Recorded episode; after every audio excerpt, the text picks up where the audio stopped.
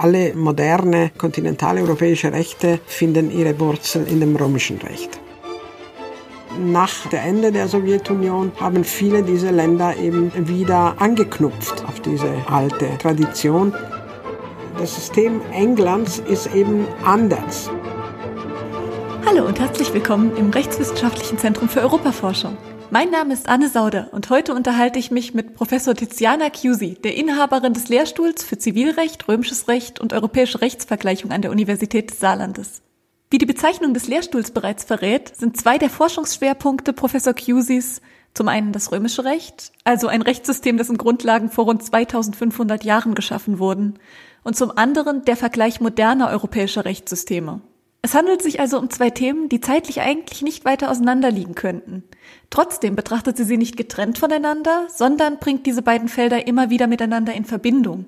Aus diesem Grund war natürlich meine erste Frage, warum sie das tut und inwiefern diese beiden Aspekte miteinander in Verbindung stehen. Äh, ja, das, das ist keine einfache Frage, mindestens nicht einfach ganz kurz zu beantworten.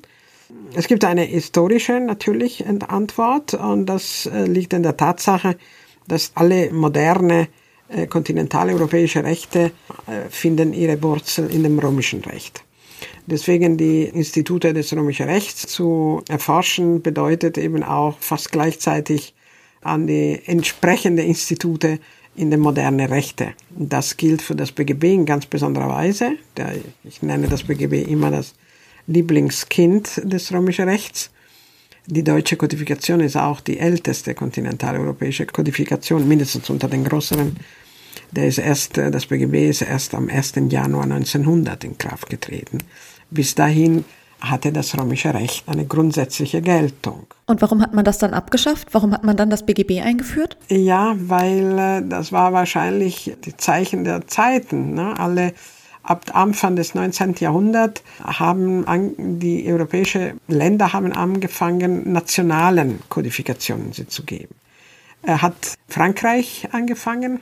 Vorher gab es schon eben das ALR, das ABGB zum Teil, aber eigentlich die größte Zäsur ist das Code Zivil.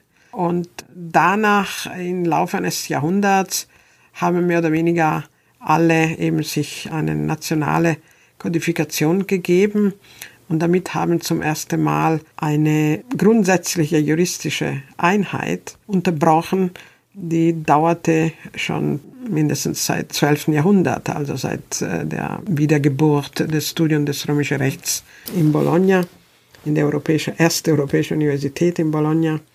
Und, und wenn Sie wollen, sogar noch darüber hinaus, also zeitlich noch vorher. Aber Üblicherweise setzen wir diese Datum immer die, das Studium in Bologna des römischen Rechts als Anfang sozusagen bewusste gemeinsame Rechtsgeschichte und das war eben dann römisches Recht. Das galt in den diversen Ländern äh, und zwar über eine Art praktische äh, Rezeption, die durch die Studenten, die in Bologna äh, zuerst und dann in den andere italienische und dann französische und dann auch irgendwann deutsche Universitäten Recht studiert haben und dann wieder zum ihre Heimatländer gekommen sind und haben eben römisches Recht benutzt und angewandt als Recht.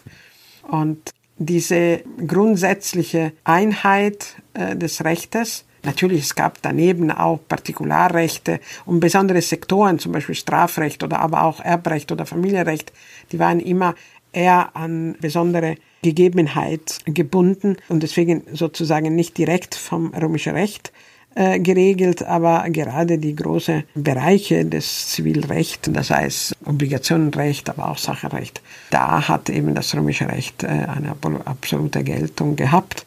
Und das ist der Grund, warum eben zwischen altes römische Recht und moderne Kodifikationen einen absolute und äh, ganz sicher und fast direkte Verbindung gibt, die nachgespürt werden kann.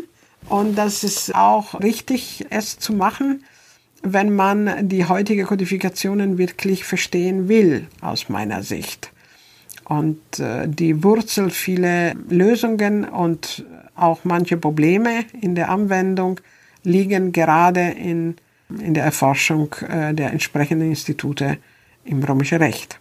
Also haben die heutigen Rechtssysteme alle eine gemeinsame Grundlage? Mindestens ein Rechtssystem, es ist eine sehr schwierige Bezeichnung. Aber jedenfalls, äh, wir sprechen in der Literatur äh, üblicherweise von Jus Commune, also von Gemeinrecht. Mhm. Im Sinne von einem Recht, das eben gemeinsam ist für alle, für viele mindestens, viele äh, kontinentale europäische Länder. Ne? Aber dann wurde ja in Frankreich der napoleonische Code Civil eingeführt, in ja. Deutschland das BGB. Mhm. Haben die denn noch was mit dem römischen Recht zu tun? Ja, auf jeden Fall. Die sind eben das direkte Produkt des römischen Rechts. Und das deutsche BGB noch mehr als das äh, französische Code Civil.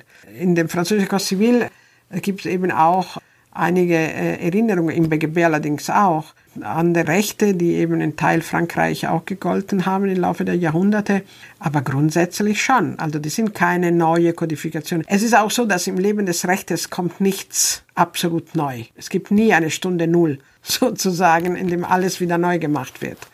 Äh, Juristen bauen immer auf, was die anderen schon gehabt haben. Und das ist eben natürlich auch bei diesen Kodifikationen. Auch das Code Civil gründet sich auf die Arbeiten von Dumas, Potier, also Gelehrte, die gerade mit dem römischen Recht äh, sehr vertraut waren. Und äh, die deutsche Kodifikation ist sogar noch gebunden an, an diesem Modell, wenn Sie einfach nur daran nachdenken, dass unmittelbar nach der äh, französischen Kodifikation, so um die 1814 Jahren, in Deutschland auch gab es Bestrebungen, eine Kodifikation zu machen.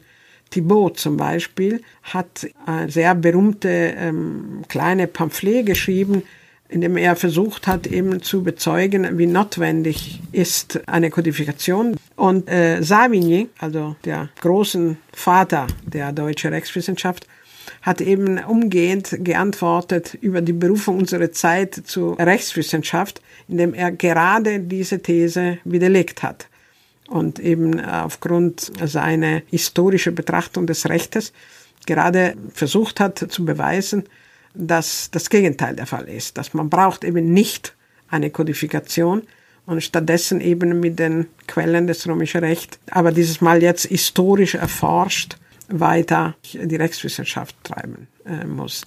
Erst ein Jahrhundert später tritt dann in Kraft das BGB, das paradoxerweise doch das Ergebnis ist von der Arbeit seiner Schüler, also von den Pandektisten. Aber jedenfalls ist es so, dass Savigny äh, gegen eine Kodifikation war. Also eine Kodifikation gab es, aber sie lehnt sich direkt an das römische Recht an. Ja, könnte man so sagen. Es ist, äh, könnte man so sagen. Jedenfalls die Institute, die dort wieder äh, geschrieben sind, sie sind sehr, sehr stark von römischem Recht geprägt.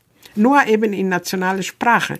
Das war eben auch eine Ergebnisse der Zeiten letztendlich. Das 19. Jahrhundert, es ist eben auch ein Blühen von eigener Sprache, eigene Märchen, eigene äh, Geschichten der diversen äh, Länder diese nationalen Bewegungen ne, sind sehr stark im 19. Jahrhundert und ein Gesetzbuch in nationaler Sprache ist Teil dieser Bewegung letztendlich.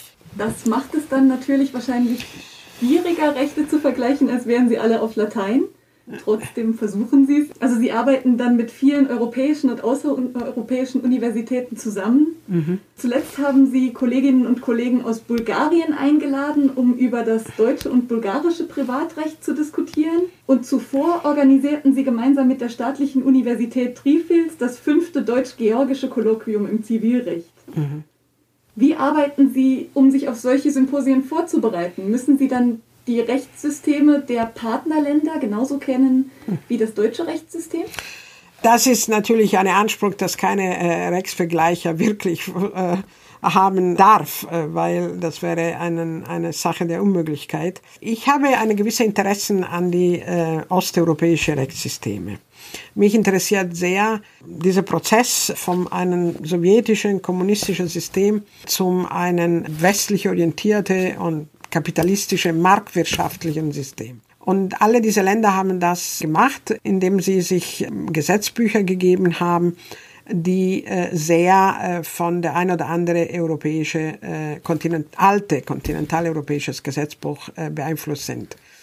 Bei diesen Ländern ist es, spielt eine große Rolle auch das BGB, aber auch das äh, schweizerische Obligationenrecht und zum Teil auch das österreichische, die österreichische Kodifikation und selbstverständlich das Code Civil. äh, das französische Recht. Das heißt, die äh, Rechte dieser Länder in der jetzigen Fassung sind zurückzuführen an Gesetzbücher, die ich kenne. Und deswegen kann ich mich relativ schnell einarbeiten in diese neuen Systeme. Wobei den Ansatz, den ich verfolge, ist es sehr praktische Natur. Diese Projekte sind von dem DAAD, also Deutsche Akademische Austauschdienst, finanziert und dienen gerade die Annäherung dieser Länder an unsere Rechtssysteme, an, an Rechtssysteme in der EU, an unsere Wertsysteme in der EU. Das gilt vor allem für Georgien, der noch kein Mitglied der EU ist. Mein Ansatz hier ist es eben, wie gesagt, praktisch in dem Sinne, dass die Kollegen aus diesem Länder, mir und mein Team, meine, von meine Mitarbeiter, sind immer so Projekte, die den ganzen Lehrstuhl betreffen, uns signalisieren, äh, wo in der Rechtsprechung Probleme gibt, sozusagen bei der Lösung bestimmter Fälle. Ne? Das liegt oft in den Umstand, dass ähm, diese Länder zwar sich selbst ein Gesetzbuch gegeben haben, der eben nach den schweizerischen oder den deutschen oder den französischen gemacht ist, aber die Juristen, die in diesen Ländern noch nicht so weit sind, dass sie vollkommen zurechtkommen mit diesen zum Teil auch sehr komplizierte Systemen, die sich gegeben haben. Sie sind eben noch zum Teil Juristen, die in der alten Sowjetunion gelernt haben und so weiter. Und deswegen kommen oft zu Probleme bei der Anwendung des Rechtes und wir versuchen, ähm, die Fälle, die uns vorgelegt werden, dogmatisch auszuarbeiten und dann in einem Seminar mit den Kollegen aus Georgien erorten wir die Themen und dann eben in einem weiteren Seminar, Tagung, äh, die typischerweise immer in Tiflis stattfindet, wenden wir uns der größeren juristischen Öffentlichkeit und zeigen unsere Ergebnisse sozusagen und geben wir Ratschläge, wie eben das ein oder andere Problem zu lösen wären oder wie der Gesetzgeber vielleicht das und jenes machen könnten, um das System zu optimieren. Deswegen ist es sehr fallgebunden. Mit Bulgarien es hat gerade angefangen. Bulgarien ist viel weiter als Georgien ist schon Mitglied der EU und dort gibt es eben auch äh, ganz tolle Kollegen, die übrigens auch sehr gut Deutsch können, auch in Georgien und mit denen dann ist der Austausch sehr fruchtbar. Also das bedeutet, diese Länder haben sich ganz neue ähm, Justizsysteme selber gegeben, die aber vielleicht gar nicht unbedingt dort organisch gewachsen sind. Gibt es dann nicht Probleme, dass äh, gewisse Auslegungssachen für uns beispielsweise in sagen wir, in der deutschen Kultur, in der französischen Kultur vollkommen logisch wären, wobei ja auch in der deutschen und französischen Rechtsprechung unterschiedlich ja. ausgelegt wird. Ja, ja, Müssen Sie dann auch darauf achten, wie die lokalen Gegebenheiten sind? Ja, die lokale Gegebenheit jetzt kann ich nicht, nicht mehr nachprüfen. Jedenfalls sind moderne Staaten und deswegen, jetzt haben sie alle entschieden für bestimmte Gesetzbücher und es geht eben natürlich, die anzuwenden. Was ich denke, ist, dass Georgien hat sich ein Gesetzbuch gegeben, das sehr eben von kontinentaleuropäischer Rechte geprägt ist. Und das sicher ist eine Hilfe, sollte mal Georgien in der Europäischen Union aufgenommen werden. Aber Sie haben insoweit recht, als alte Denkformen und Interpretationsmuster wirken immer auch über die Zeit hinaus und trotz Gesetzeswortlaut. Das ist ein allgemeines Phänomen. Und das kann eben zu Missverständnissen auch führen und eben dann zu Problemen auch der Akzeptanz des Rechtes dann führen, in der Tat. Sie haben gesagt, sie sind nicht historisch gewachsen, das ist richtig, allerdings mit einem eine Begrenzung. Und zwar eigentlich diese europäischen Länder haben eine europäische Geschichte bis zum Sowjetunion. Und nach der Ende der Sowjetunion haben viele dieser Länder eben wieder angeknüpft auf diese alte Tradition, die typischerweise viel auch mit Deutschland zu tun hatte, aber eben auch mit Frankreich. Da waren eben so vor der russischen Revolution äh, schon äh, auch dort Bestrebungen für Kodifikationen oder es gab sogar Kodifikationen, die eben dann sich an diese bekannte Muster orientierten. Und das ist auch wiederum ganz interessant zu wissen, in alle diese Länder wird äh, römisches Recht gelernt und gelehrt an den Universitäten. Das war fast eine der ersten Maßnahmen von alle osteuropäischen Ländern nach der Wende, der, das Studium des römischen Rechts wieder einzuführen das in der äh, kommunistischen Zeit zu erliegen gekommen war. In der DDR gab es eben auch kein Studium des römisches Recht an juristischen Fakultäten. In den anderen Ländern auch nicht, mit der wichtigen Ausnahme von Polen und Ungarn, die eben an dieser Tradition immer noch festgehalten haben. Aber sonst, äh, das römische Recht war gesehen als das Recht des Kapitalismus sozusagen, als ein individualistisches Recht. Und deswegen äh, war eben an den Universitäten, ja, wir können sagen, verboten. Es war nicht mehr studiert. Ich meine, auch in, in Nationalsozialismus kam äh, zum großen Streiten. Also es war schwierig, das römische Recht zu verbieten in Deutschland, weil eben zu verankert war, gerade das BGB in römische Recht und zu stark waren diejenigen, die mit römischer Recht sich beschäftigen haben unter den äh, Juristen. Aber eigentlich auch in dem Programm des äh, Nationalsozialistischen Partei, es ist äh, schon einiges gegen das römische Recht geschrieben, das eben als Fremde und in eben nicht kollektivistische, nicht mit dieser Idee der Volksgenossenschaft äh, zu kom kompatibel wäre. Ich sage immer meinen Studenten, die zwei Momente, in denen das römische Recht nicht gut gesehen wurde in Deutschland, war eben Nationalsozialismus und Kommunismus. Also ist für Sie das römische Recht mehr oder weniger auch ein Ausdruck moderner. Ja, also ich würde so sagen, ja. Das, das römische Recht hat enormen Potenzialität, äh, die eben in der Moderne sehr gut sich einfügt. Ja. Aus dem Vergleich dieser Rechtsordnungen haben Sie ja beispielsweise im Jahr 2019 eine Theorie vorgestellt, und zwar in dem Aufsatz zur Funktion der Rechtsvergleichung für Georgien. Da haben Sie postuliert, dass es ein romanistisch-kontinentaleuropäisches Recht gibt, das sich unterscheidet von Rechtssystemen, die nicht auf dem europäischen Kontinent entstanden sind.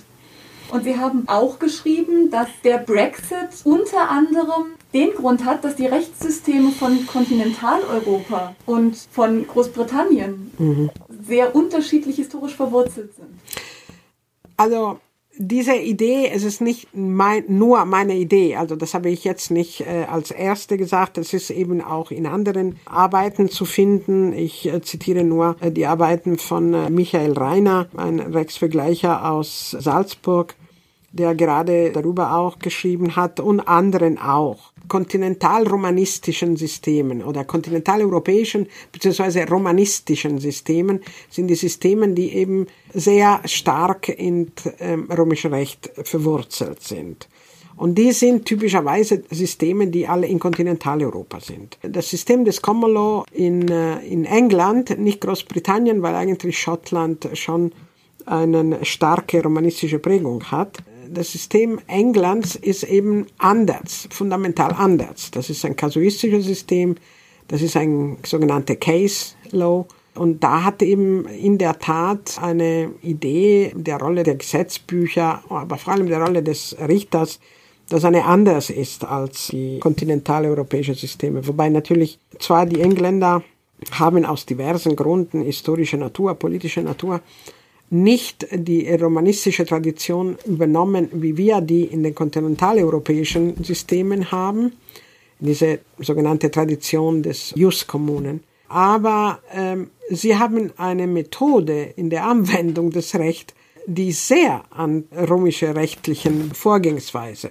gerade die Aufmerksamkeit für die äh, Fälle aber eben auch eine starke prozessualen Denken, mindestens in den ersten Zeiten der Ent Entwicklung des Common Law und die ähm, Equity zum Beispiel, die unglaublich ähnlich ist, äh, mindestens in der Funktion, das System der Equity innerhalb des Common Law, das große Ähnlichkeit hat mit der römischen Gerichtsbarkeit des Prätors die, die Art und Weise, also die, die Bedeutung, die gelegt wird auf die Diskussionen mit anderen Juristen auch von vergangenen Jahrhunderten, das heißt diese rechtshistorische Dimension des Rechtes, die sind alle Sachen, dass die Engländer haben wie die Römer sozusagen. Deswegen äh, die äh, Begrifflichkeit ist zum Teil ganz anderes, aber eben die Erangsgehensweise ist es sehr äh, ähnlich oft.